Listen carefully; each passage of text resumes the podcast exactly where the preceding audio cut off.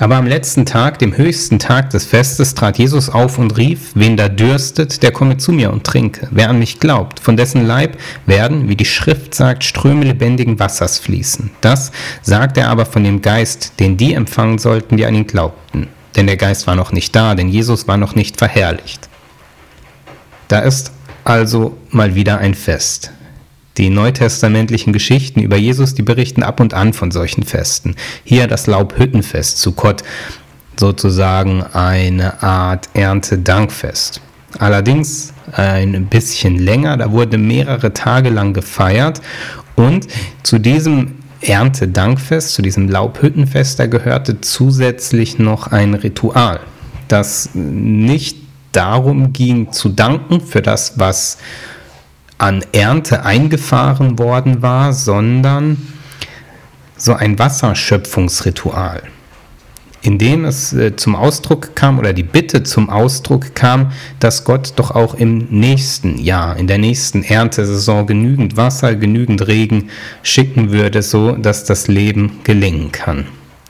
Da schöpfte, da wurde aus der Quelle Wasser geschöpft und in einer Prozession zum Tempel gebracht. Ausdruck dessen, Gott, bitte schenke genug Wasser, so dass das Leben hier funktionieren kann. Ein Ausdruck der Bitte und der Hoffnung, dass Gott Sorge trägt für die kommende Zeit, dass er vor Krisen und Schlimmen bewahrt, dass Gott, man könnte es zusammenfassend sagen, das Leben erhält, indem er Wasser schenkt. Mensch, Tier, Vegetation, alle brauchen sie Wasser, um zu überleben. Gott bitte schicke dieses Wasser. Natürlich, die Menschen hatten vorgesorgt und durch geschickte Wasserführung war schon viel gewonnen an Wasserversorgung für die Stadt und die Menschen, aber ganz verfügbar war Wasser eben nicht. Es musste regnen, es musste von oben unverfügbar kommen und darum wurde gebeten und gebetet und diese Prozession vollführt, dass das Unverfügbare, das nicht selber Machbare, der Regen, das Wasser, kommt. Mitten in diese Situation hinein, so gibt der Autor Johannes hier die Angabe, mitten in diese Situation hinein kommt dann Jesus und redet vom Wasser, von lebendigem Wasser. Mitten hinein, da hinein, wo die Sorge um das Leben, um das Wasser etc., ähm, wo diese Sorge formuliert wurde, Gott, bitte erhalte dieses Leben, bitte schenke genug Wasser, da kommt Jesus und redet vom Wasser und zeigt und sagt, wen dürstet, der komme zu mir und trinke, wer an mich glaubt, von dessen Leib werden, wie die Schrift sagt, Ströme lebendigen Wassers fließen. Ich finde das spannend, was hier passiert, dass Jesus in diese Situation der Sorge, der Bitte hineinkommt und eine Zusage gibt. Eine Zusage für Wasser nun geht es hier wahrscheinlich gar nicht in erster Linie um H2O, wovon Jesus spricht. Das äh, gibt der Text dann auch klar, klar und deutlich zu verstehen, indem gesagt wird, er redete hier vom Geist, denn der Geist war noch nicht da und so weiter. Aber dass Jesus in die Situation der Sorge und der Bitte hineinkommt und eine Zusage gibt. Ich finde das faszinierend und mutmachend. Und wenn ich auf meine, auf unsere Situation oder auf die Situationen dieser Welt schaue, wo Menschen bitten und beten, dass Gott Leben erhält, seien es die Krisensituation im Nahen Osten, der Raketenhagel auf Israel, sei es eskalierender Hass auf deutschen Straßen, sei es die Corona-Pandemie, die ihre Nachwehen bei uns zum Ausdruck bringt und an anderen Stellen der Welt immer noch in äh, voller äh, Gewalt tobt. Sei es die Frage nach Klimaveränderung und Klimawandel äh, und so vieles mehr, was man benennen könnte. Dinge, wo Menschen in, in Bitte und in Sorge sind oder vor Gott treten und sagen, Bitte erhalte dieses Leben, schütze, bewahre, sorge und hilf für diese Welt, sei da, sei gegenwärtig in dieser Welt, in allem und mit allem, was hier passiert. Weil wir Menschen es eben nicht verfügbar haben, es nicht machen können, dass die Dinge gut sind oder gut werden oder möglicherweise gut bleiben. Gewiss, wir können viel dazu tun, aber eben nicht alles.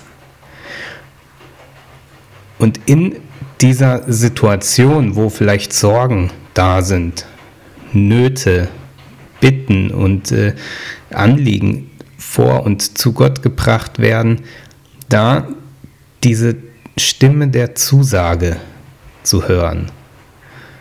Wie Jesus damals auftrat und sagte, Wasser ist da, kommt und trinkt. Also Geist ist da, Fürsorge ist da.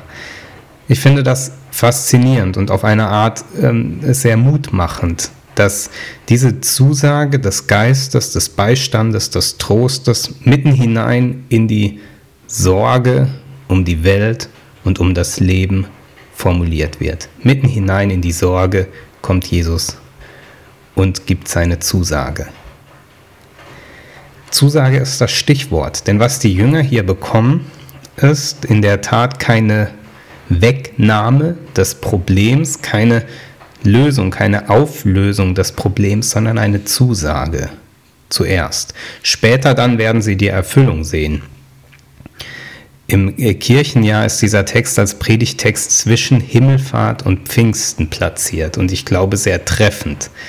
In Himmelfahrt die Erfahrung, Jesus ist weg, die Jünger sind alleine, die Not ist groß, Pfingsten, der Tröster kommt. Diese Zeit, die drückt im Kirchenjahr so ein Gap aus zwischen Krise und Erfüllung der Zusage. Und ich glaube, dass dieser Gap auch in diesem Text zum Ausdruck kommt.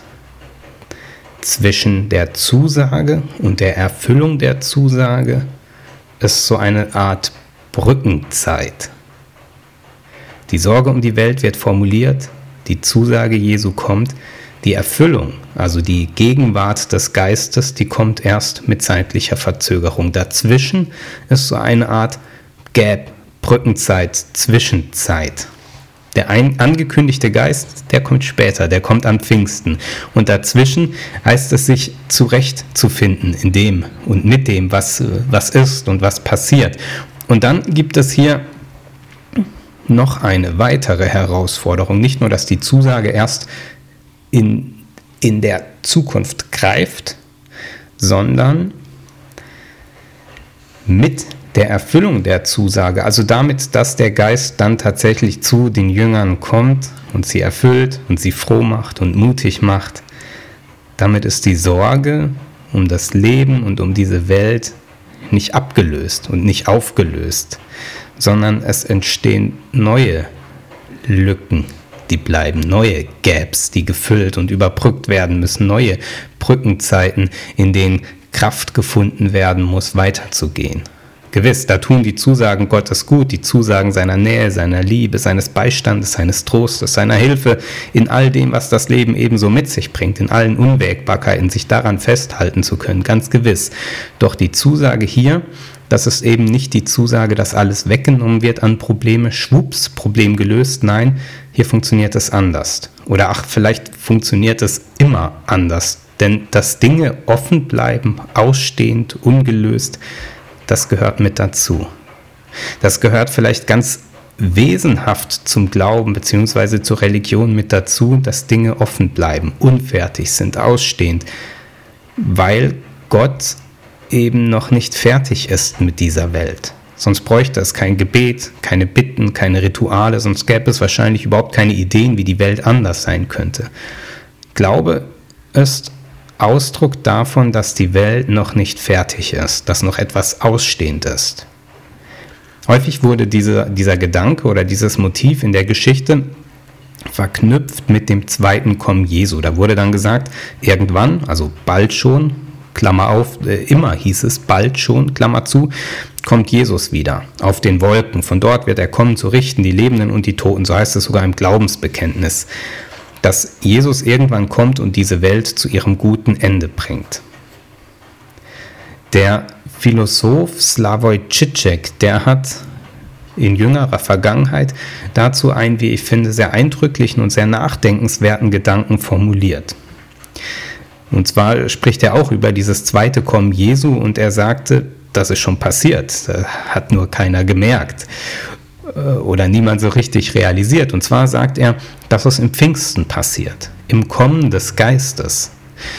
Darin, dass der Heilige Geist kommt zu den Jüngern, in die Jünger und darin, dass Jesus sagt, wo zwei oder drei in meinem Namen zusammen sind, da bin ich mitten unter ihnen oder wo er in freier Formulierung meinerseits jetzt sagt, dass in ihrer Liebe zueinander er erkennbar wird, Gott erkennbar wird, also dass sich in der Liebe zueinander Jesus oder Christus realisiert. Das ist, so versteht es Slavoj Žižek, das zweite Kommen Jesu, dass Jesus da ist in seinen Nachfolgerinnen und seinen Nachfolgern, die aus seiner Liebe, aus seinem Geist heraus leben, Sorge tragen füreinander, für die Welt, für das, was passiert. Ich finde diesen Gedanken ganz faszinierend, dass Jesus schon da ist, gegenwärtig, dass er schon gekommen ist und dass wir mit daran teilhaben, dass diese Welt ähm, gestaltet wird. Das Spannende ist, man findet diesen Gedanken auch in diesem Text. Die alten Griechen, die hatten ähm, ähnliche Probleme wie viele Menschen, die konnten die Satzzeichen nicht so toll setzen und mit Groß- und Kleinschreibung hatten sie es auch nicht so und die lösten die Sache sehr elegant und klug, die schrieben einfach alles groß und ohne Satzzeichen. Das macht das ähm, Bearbeiten alter griechischer Texte, wenn man sie sozusagen in ähm, so vorliegen hat, wie sie geschrieben wurden, nicht immer ganz leicht.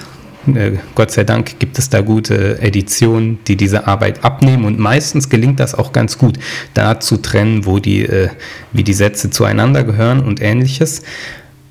In diesem Text, im heutigen Bibeltext, da sind an einer Stelle aber zwei Satzvarianten möglich, weil nicht ganz eindeutig ist, ob ein Wort noch zum alten, also zum vorherigen oder zum kommenden Satz gehört. Und damit werden zwei Lesarten denkbar und möglich. Und zwar geht es um diesen Satz, aus wem heraus diese Ströme lebendigen Wassers fließen sollen.